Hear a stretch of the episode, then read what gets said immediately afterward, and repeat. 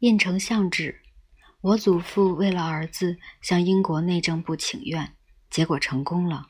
上图就是他的成功。我父亲的德国身份证。一九三九年十二月四日，我父亲离开布鲁塞尔时，移民局官员在他的身份证上盖了戳印。我父亲当时才九岁，照片里的他似乎一点也没有发现大难将至。时隔五月，德国入侵比利时，相纸对人类文化影响深远，作用难以估计。它提供了一种可标准化的身份认证方式，成为辨认我们容貌的最终依据，甚至能定义我们到底是谁。照片的独断权威来自它看似大公无私的特质，而这要归功于它捕捉影像的方式。这个方式能成功，又是因为纸反射的光和纸里的化学物质反应。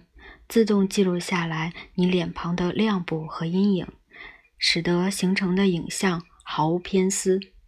我父亲的这张黑白照片原本是一张白纸，上头涂了一层细致的凝胶，成分为溴化银和铝化银分子。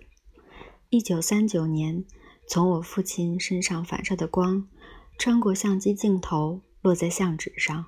把溴化银和氯化银分子变成微小的银结晶，在相纸上形成灰斑。倘若这时把相纸移出相机外，我父亲的影像会消失不见。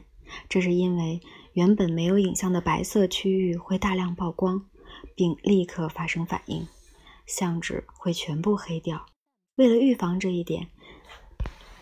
照片要在暗房里用化学剂定影，把未反应的卤化银从相纸上洗掉，在经过烘干和处理后，我父亲的影像就此定型，让他而不是其他男孩顺利地躲过集中营的厄运。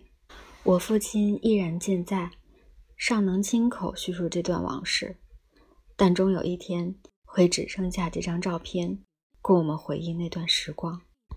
这张照片是一则看得见、摸得着的历史片段，记录着我们共同的回忆。当然，照片不是毫无偏颇的，但回忆也好不到哪里。